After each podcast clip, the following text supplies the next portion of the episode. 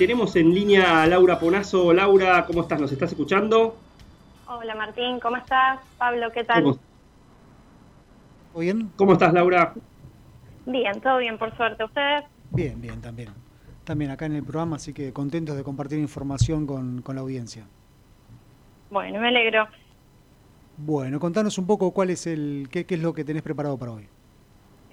Sí, eh, bueno, les cuento. La Fundación Observatorio PYME, desde prácticamente desde que comenzó la cuarentena, viene presentando diferentes informes para ir eh, evaluando cómo evoluciona la actividad de las pymes en este contexto, obviamente de cuarentena, restricciones, etcétera.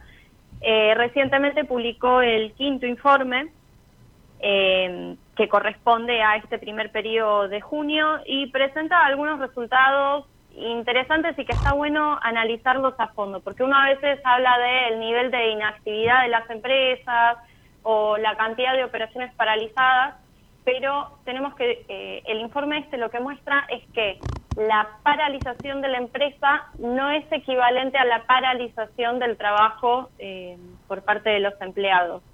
Eh, si les parece, el informe es bastante amplio, pero me gustaría mencionar eh, los principales puntos y las reflexiones que, deja.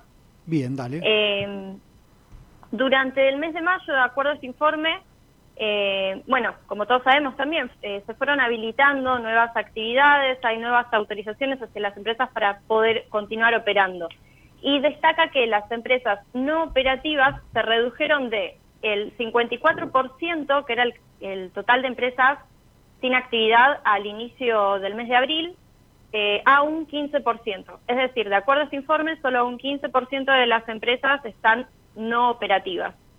Eh, hoy prácticamente el total de las empresas medianas grandes están operativas, eh, pero entre las microempresas el porcentaje de no operativas sube hasta el 22%. Eh, antes de continuar con los resultados, un detalle que no les mencioné, ¿cómo está compuesta esta muestra? Sí, eso te eh, queríamos consultar, a ver un poco cómo era la muestra y si tenés también dividido por rubros, ¿no? Para ver cuáles son los rubros por ahí más impactados.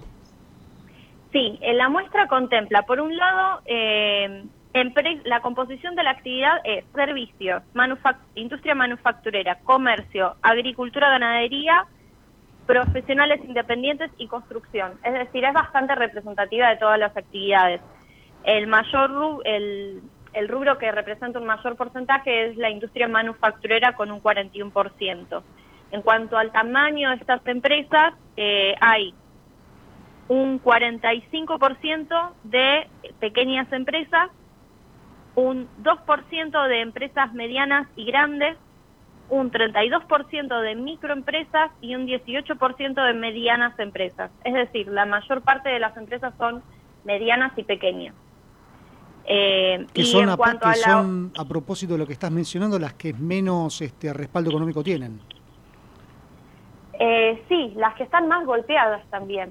Sí, sí, eh, más golpeadas por la coyuntura, pero que menos espalda este, para resistir una crisis tienen, son las más, este, las más pequeñas y las, y las medianas, naturalmente. Claro, sí, en materia de recursos, ahora te entendí. Eh, sí, sí, sí, totalmente. Eh, de hecho, bueno, dentro de estos otros datos, dentro de las conclusiones que el informe presenta, eh, dice que durante el último mes volvieron a funcionar al menos 34.000 empresas que ocupan a 123.000 trabajadores. Pero eso no significa que todos comenzaron a trabajar ya, sino que fueron habilitados y van a empezar a trabajar gradualmente el ritmo de incorporación no es inmediato. Eh, por otro lado, quedan a la espera de autorización municipal o provincial alrededor de 20.000 pymes, que son las micro, eh, pequeñas y medianas empresas, que desarrollan actividades no esenciales, pero que técnicamente ya están aprobadas para, para trabajar. Eh, Un panorama desolador. tratemos, no sé, de pensar un poquito más en positivo, ¿no? El informe lo que muestra es que de a poco todo se va flexibilizando y van, van retomando al trabajo.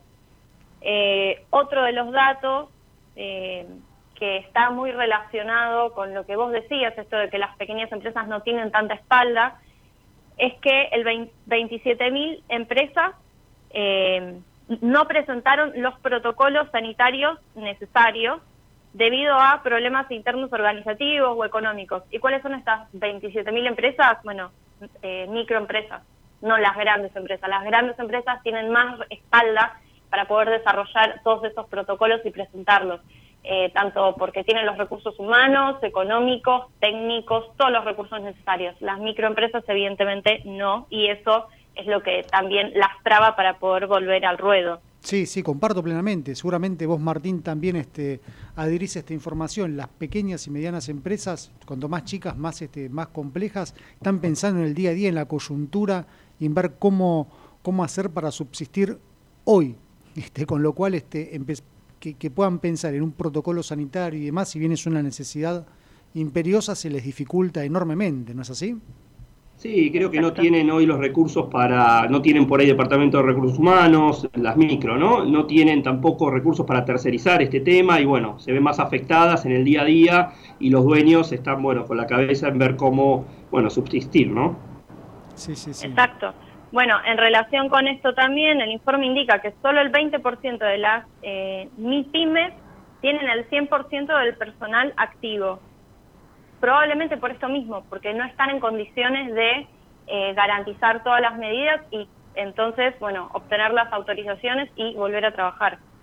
Eh, en línea con esto, o sea, como les decía, hay un capítulo específico de este informe que está destinado a analizar eh, el personal inactivo dentro de las empresas, porque como decía, que la empresa eh, no esté operando no significa que el personal no esté trabajando, porque tenemos que tener en cuenta que una empresa, por dar un ejemplo, eh, una aerolínea no está operando porque no hay vuelo, pero mucho personal administrativo seguramente sí está trabajando.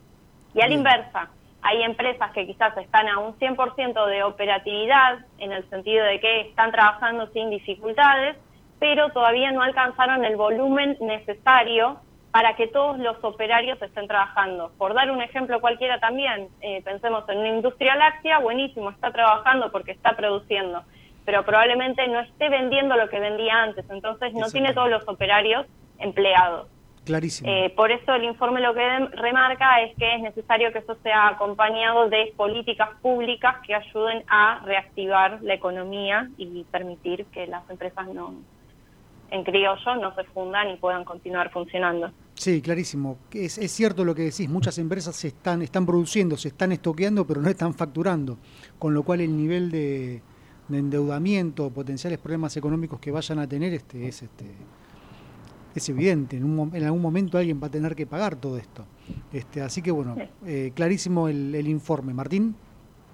No, me parece que va en línea un poco con lo que veníamos hablando en programas anteriores y muestra por ahí datos de, la realidad y que siempre las más afectadas son las más chicas y por ahí bueno, es, es importante pensar en, políticas, como decían, eh, para este sector, puntualmente para las micropymes, que, necesitan por ahí una ayuda diferente al resto de las empresas, ¿no? Bien, bien, bueno. Bueno, Laura, mil gracias por la, por la columna, muy interesante como siempre. Y bueno, nos estamos comunicando el lunes que viene entonces. Perfecto, muchas gracias a ustedes por el espacio. Estamos en contacto. Buena semana. Igualmente, chao, chao.